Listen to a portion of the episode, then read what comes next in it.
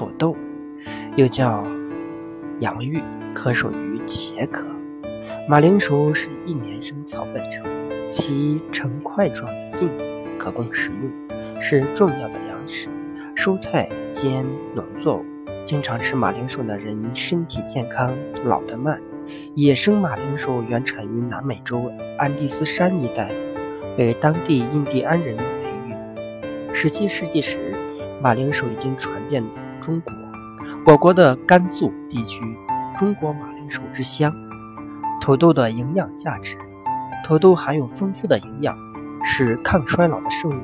它含有丰富的维生素 B 一、B 二、B 六和泛酸等 B 群维生素及大量的优质纤维素，还含有微量元素、氨基酸、蛋白质、脂肪和优质淀粉等营养元素。发芽的发芽的马铃薯是否有毒？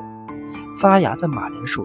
含大量的龙葵素，其中制毒成分为茄碱，是一种弱碱性的碘生物碱，又名龙葵苷，可溶于水，遇醋酸极易分解，高热煮透亦能解毒。